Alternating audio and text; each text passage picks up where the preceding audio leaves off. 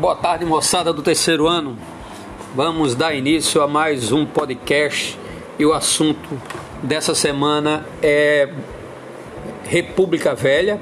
Ainda continuamos conversando sobre República Velha, mas hoje o recorte é, que vamos dar dentro desse conteúdo é pensar historicamente os chamados conflitos sociais ou movimentos sociais da República Velha.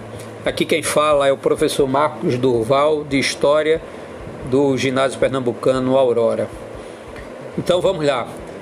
Uh, é muito comum a gente pensar que o Brasil se fez e se faz historicamente sem muita movimentação social. A gente sabe que isso é um erro é, histórico, é, pensar dessa forma uma vez que as, os movimentos sociais, as articulações e ações dos grupos dominados, explorados né, no Brasil, sempre se fez presente, desde o período colonial, passando aí pelo Império e passando aí pela República. Não dá para a gente acreditar que a nossa história não tenha é, passado por um processo de conflitos sociais. Não, nenhuma, na verdade, nenhuma história no mundo se faz sem isso, sem conflitos sociais. É, em algumas situações tenta um pouco disfarçar essa dinâmica, camuflar essa dinâmica, ainda mais quando você está pensando na numa articulação de um, de um projeto de, de poder, na articulação de uma visão de história oficial. Então tenta se eliminar um pouco isso, mas é, a nossa história ela efetivamente não se fez nessa ideia que, que de certa forma tentou se objetivar aqui no Brasil de passividade e tranquilidade. Então, do mesmo jeito que a gente teve é, contestação social no período da colônia, no período que a gente era colônia, e mais tarde, do mesmo jeito que a gente teve dentro da fase do império, principalmente eu queria chamar a atenção de vocês para o período regencial, que a gente sabe que é um período de, de muita turbulência é, social, de muita turbulência política, né? A República ela vai ser marcada também por isso, por esses movimentos. Né? Então, o que, o que nós vamos conversar hoje, o, o que a gente vai procurar entender hoje, é esses movimentos dentro da estrutura da chamada República Velha, né? que é aquele período que eu já falei com vocês, de 1894 a 1930, isso a gente pensando a, a chamada república oligárquica, né? Aí eu queria dizer a vocês que a gente tem um período que antecede, que é a chamada República da Espada, que a gente é, viu que ela se inicia nos anos de 1889 e vai até 1894, né? Mas aí o que nos interessa, o nosso objeto de, de estudo histórico é a chamada República Oligárquica nesse momento.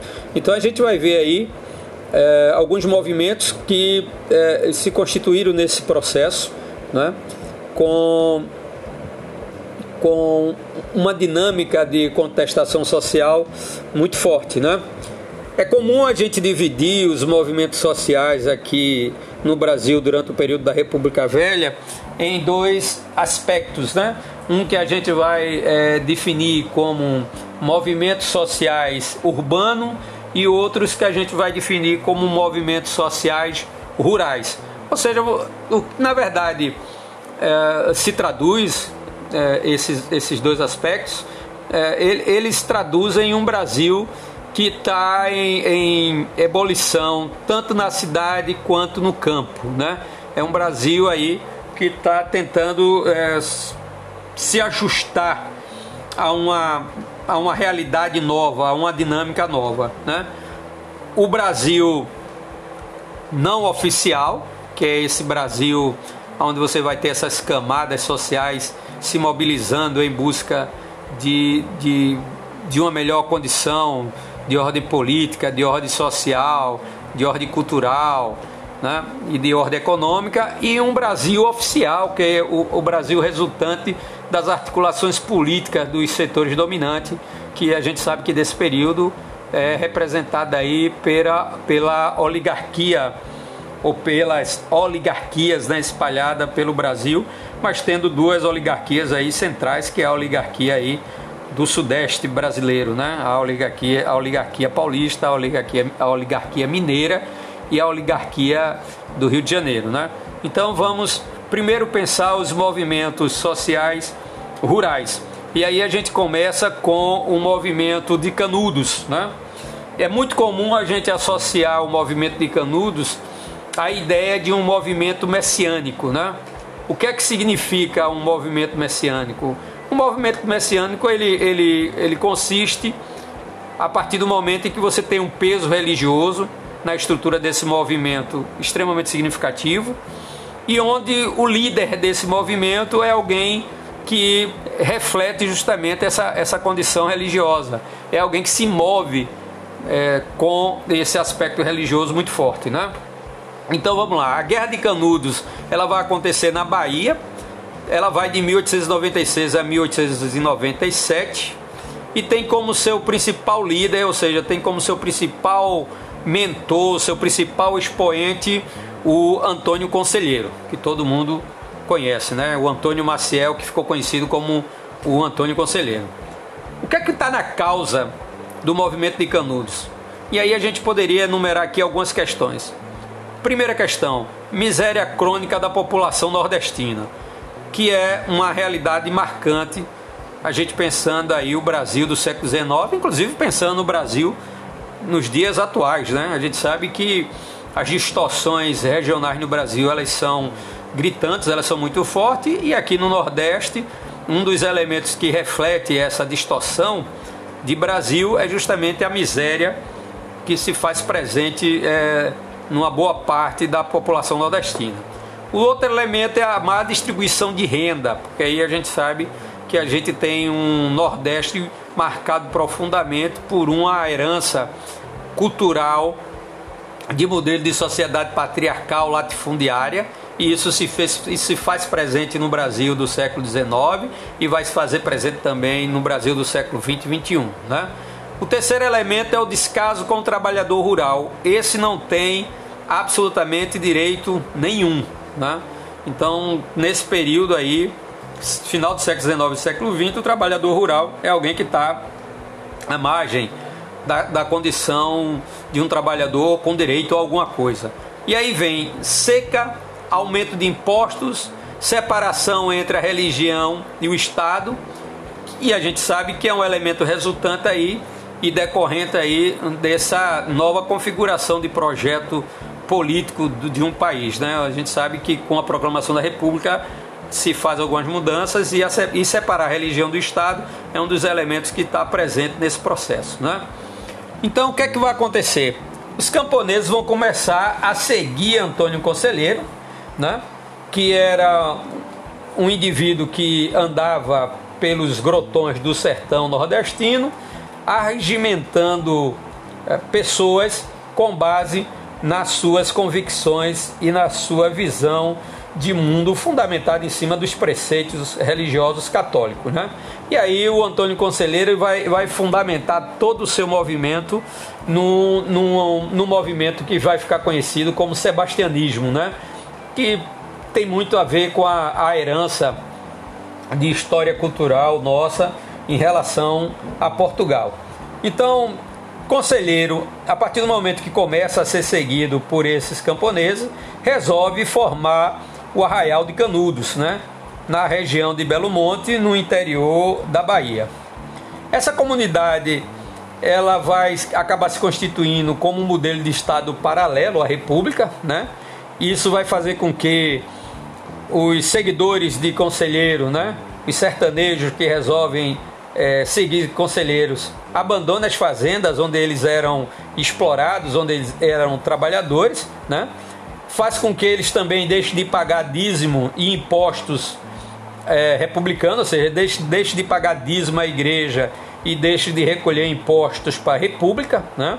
Isso vai acabar incomodando alguns setores do chamado Brasil oficial, né? alguns setores é, ligado à elite no Brasil, como por exemplo, isso vai incomodar o governo, o próprio, o próprio governo republicano, vai incomodar os coronéis e vai incomodar a igreja.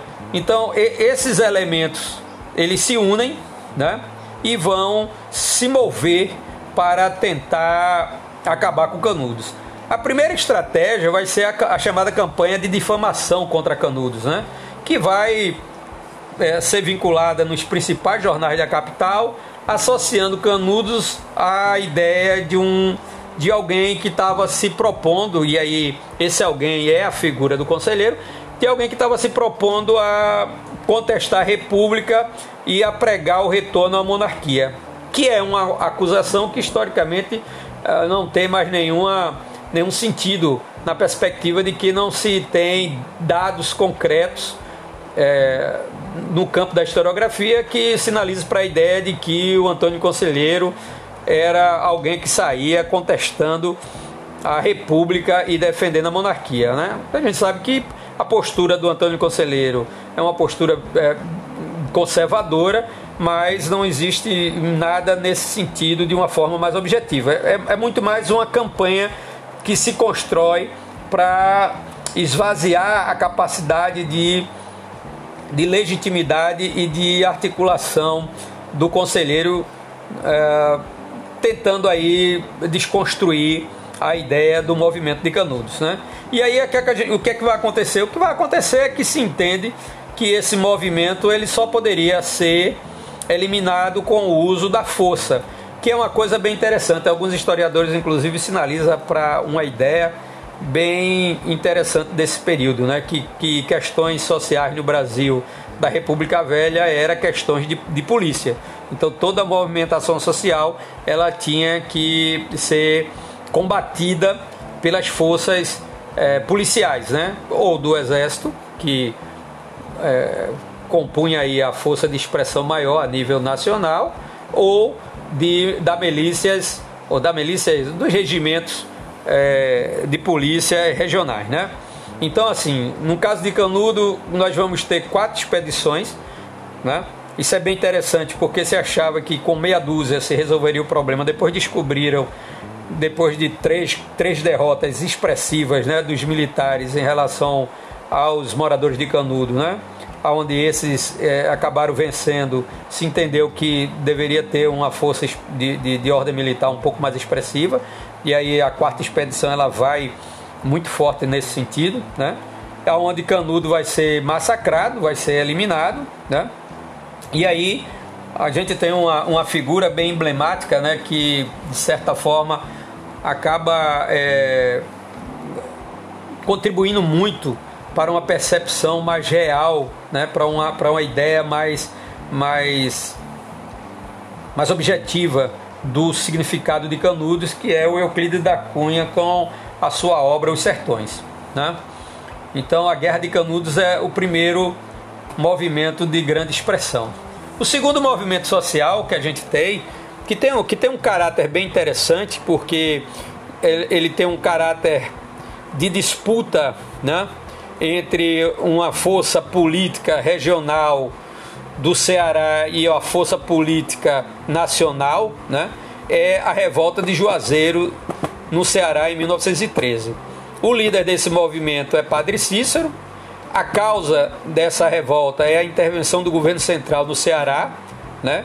retirando do poder a tradicional família de Acioli, que isso acontece por causa das chamadas políticas das salvações adotada aí no, é, no ano de 1910 e vai até 1914, né?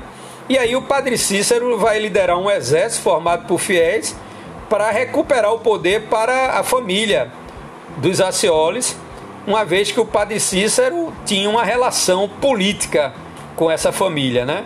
a, quem sinaliza para a ideia de que o padre Cícero, na verdade, ele assume uma condição é, de, de, caráter corodelista, né? É o, que, é o que historiograficamente fica conhecido aí como o coronel de Batina, né? É alguém que se move dentro das, dos mesmos preceitos, dentro da mesma filosofia clientelista, é, de manipulação, agora só que um elemento diferente, né? Porque aí ele usa o elemento da fé Né? Ele vai é, usar o elemento religioso nessa manipulação desses fiéis e desses aliados políticos dele. Né? O prestígio político de Padre Cícero vai aumentando consideravelmente e a família Cioli acaba retomando o controle do estado do Ceará. Um outro movimento que tem um caráter também de ordem messiânica né, é, a, é a Guerra do Contestado, que vai acontecer entre Santa Catarina, ou seja, entre a região de Santa Catarina e do Paraná, de 1912 a 1916. O líder é José Maria. A causa desse movimento é a exploração de camponeses e a concessão de terras e benefícios para empresas inglesas e americanas que provocaram a expulsão e a marginalização de pequenos camponeses. A origem do nome, região contestada entre o estado de Santa Catarina e do Paraná, por isso que a gente fala de movimento de contestado, porque era uma região que tanto Santa Catarina quanto, quanto o Paraná reivindicavam para ambos, né? E isso acabou criando uma condição bem interessante, porque ao se reivindicar essa região, os dois estados não agia no sentido de produzir aí uma condição de vida legal para quem é, morava nessa, nessa região. E aí, ah, e, os moradores dessa região, né, as pessoas que tinham saído, principalmente da região do Nordeste, ido para essa região porque nela começou a se construir uma estrada de ferro, né, começaram a se articular, começaram a se movimentar e começaram a atuar no sentido de buscar uma condição melhor de vida, né? E aí você vai ter como resposta o mesmo, a mesma atitude que se teve em Canudos, né? Os participantes do movimento do contestado vão ser massacrados violentamente, é, de forma violenta, né? Pelas forças é, militares, pelas forças, policiais, dos latifundiários e do próprio governo republicano, ok?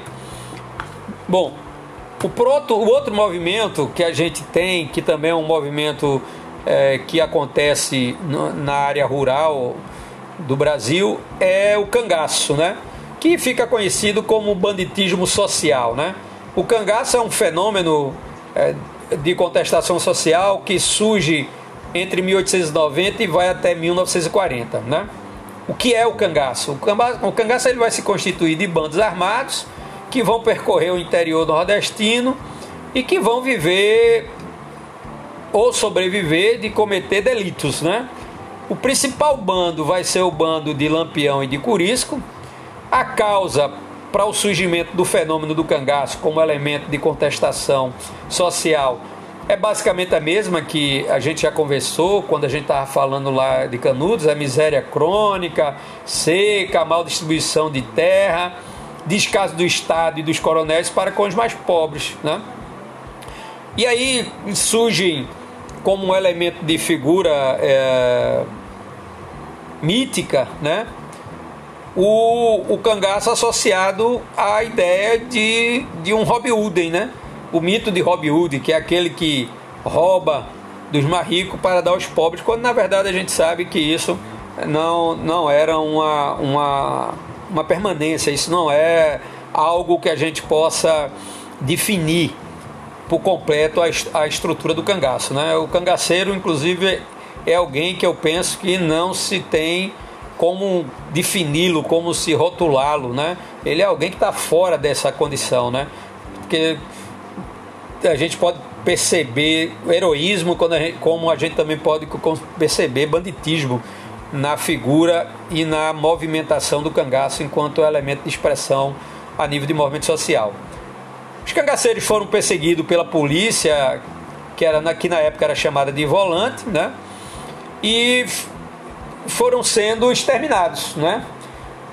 em números que despertavam medo nos coronéis, justamente por não terem perspectiva de melhorar sua condição, portanto não, não precisava temer o desrespeito das leis vigentes. Né?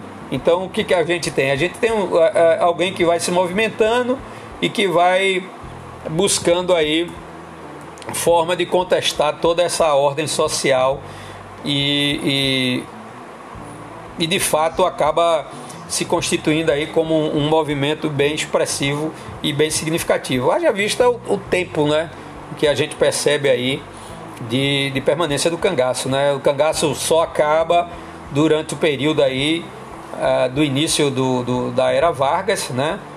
quando, quando o Lampião vai ser morto e aí o cangaço com a morte de Lampião acaba entrando num processo aí de, de, de fase final, ok? Bom, agora a gente vai começar a analisar aí os movimentos sociais urbanos. Então, primeiro é a revolta da vacina de 1904, né? Essa, essa revolta da vacina, ela tem como um primeiro elemento aí, associado a ela, uma discussão bem interessante, que é a discussão sobre o projeto de modernização do Rio de Janeiro, né? no governo do Rodrigues Alves. O Rodrigues Alves é, se articula junto com o governador do Rio de Janeiro, quer dizer, o prefeito da cidade do Rio de Janeiro, que é o Moreira Passos, e aí o que acaba se constituindo aí é a ideia de que era preciso modernizar o Rio de Janeiro, né? Então, como elemento resultante dessa política de modernização, vem a destruição de cortiço, surgimento das favelas, ampliação da avenida, construção de novos prédios, tudo isso inspirado numa arquitetura de Paris. Paris era a, a cidade luz, né? era, era o centro da Europa do ponto de vista da, do seu apogeu cultural, da sua magnitude cultural. Então aqui no Brasil se resolveu, a elite brasileira resolveu que a capital do país, que era o Rio de Janeiro até então, deveria se modernizar e deveria seguir o, o modelo parisiense. Né? Então o que é que você pega? Você pega toda a comunidade pobre da região central e expulsa ela. Né? Junto com isso, você tem inflação e o alto custo de vida. Isso tudo tensiona muito a relação do povo com o governo, né? tanto com o governo federal como, com as instâncias do governo estadual. E aí o que é que, o que, é que acontece? O que acontece é que a gente tem um surto é, de varíola, né? Bem significativo, bem expressivo no Rio de Janeiro e a única forma de se combater esse surto de varíola era com a vacinação. E aí aparece a figura do Oswaldo Cruz, que é um, dos, um dos grandes personagens é, quando a gente pensa a chamada política sanitarista do Brasil, é, principalmente nesse contexto aí do, do século XX, no início do século XX, e aí se determina a vacinação obrigatória. Né? Essa vacinação, por sua vez, como ela é obrigatória, ela vai ser manipulada né, por grupos uh, de oposição ao Rodrigues Alves, né, os chamados jacobinos florianistas, que vão uh, questionar e vão insuflar o povo contra a vacinação, ok? Então, dentro dessa perspectiva, você vai ter muito uh, conflito, né? entre a população que não quer se vacinar e o governo que quer vacinar o povo para poder combater a, o crescimento da, da varíola, né? Para impedir o avanço, né? E aí a única forma que acaba é, se constituindo como elemento para re resultar aí nessa política de vacinação efetiva é a repressão do governo, né? Que acaba acontecendo e aí mesmo diante da contestação, mesmo diante de alguns conflitos nas áreas urbanas da cidade do Rio de Janeiro, a vacina acaba sendo obrigada é, a todos, né? A, todo mundo acaba tendo que se submeter à vacinação. Um outro movimento social é a revolta dos marinheiros, conhecida como a revolta da Chibata, de 1910. Onde a gente tem como principal líder João Cândido, né? que mais tarde a, a, acaba ganhando o apelido de Almirante Negro.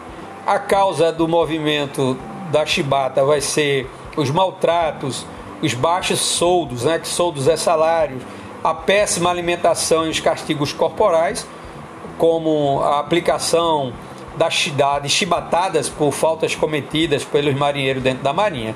E isso tudo acaba estimulando os marinheiros a, a se movimentarem.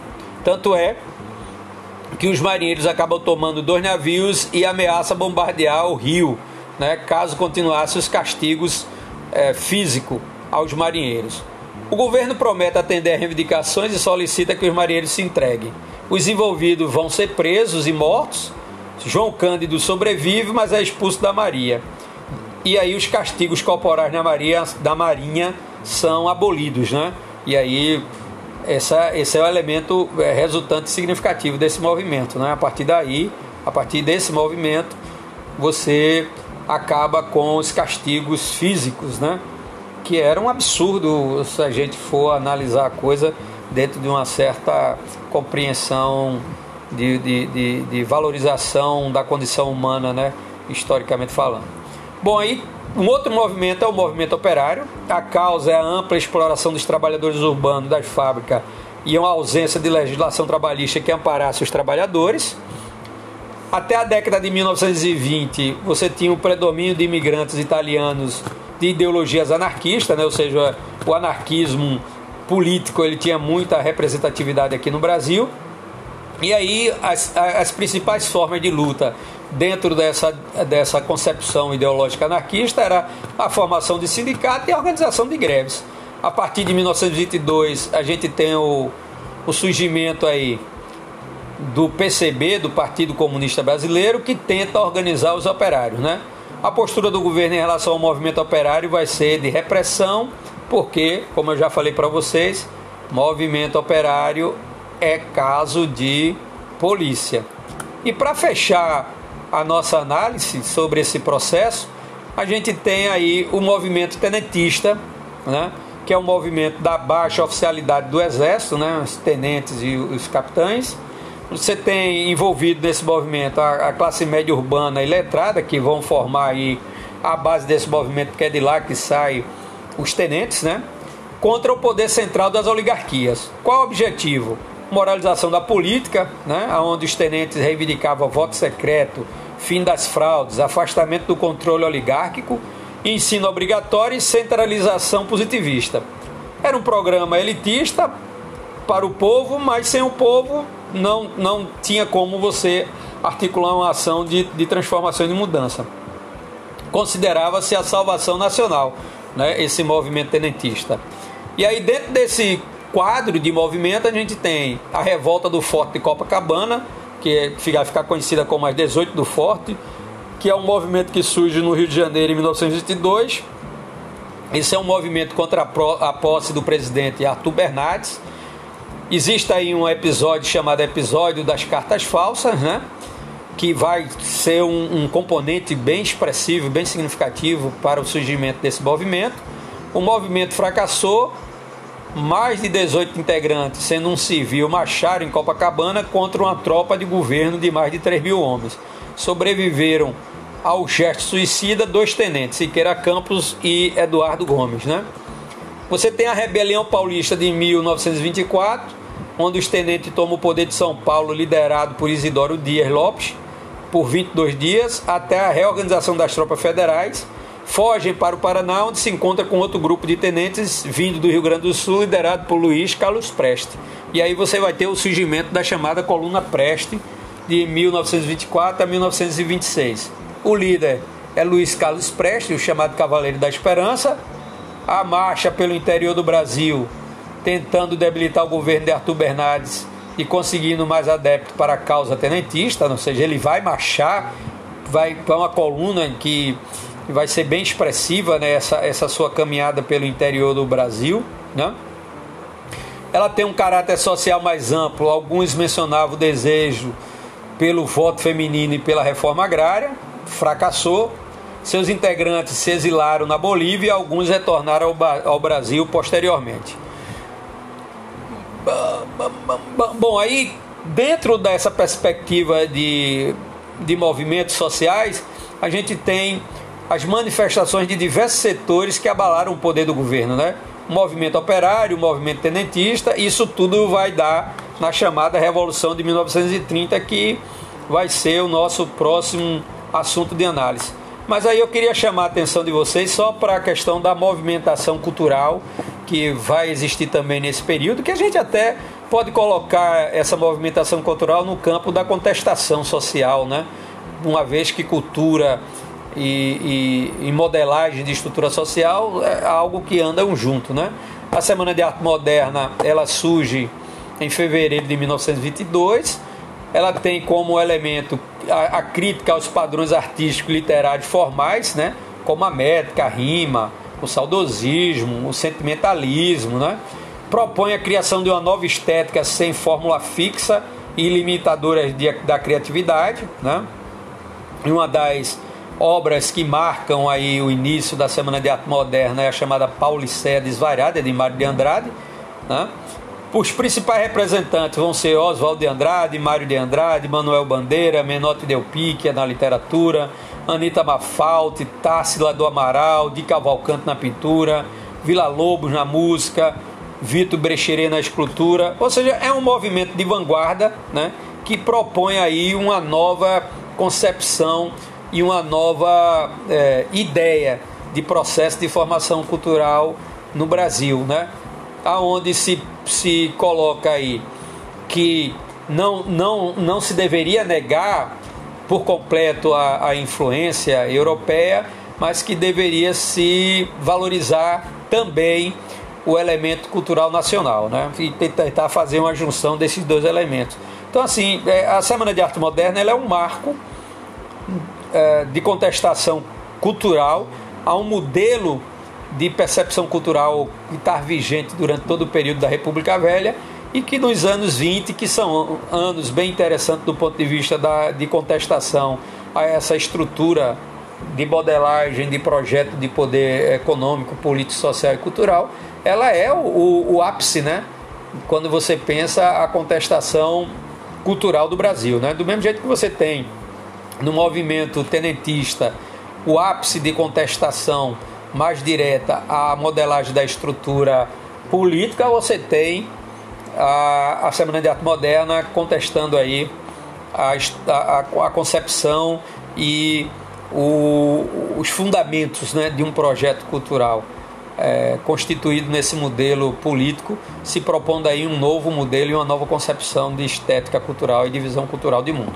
Bom, pessoal, é isso aí.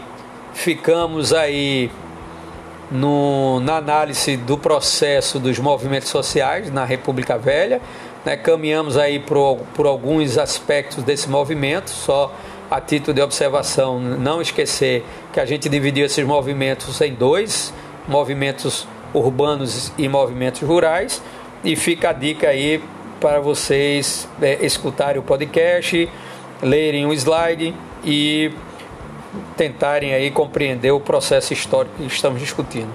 Uma boa tarde aí para vocês. Até o próximo podcast de História com Marcos Duval.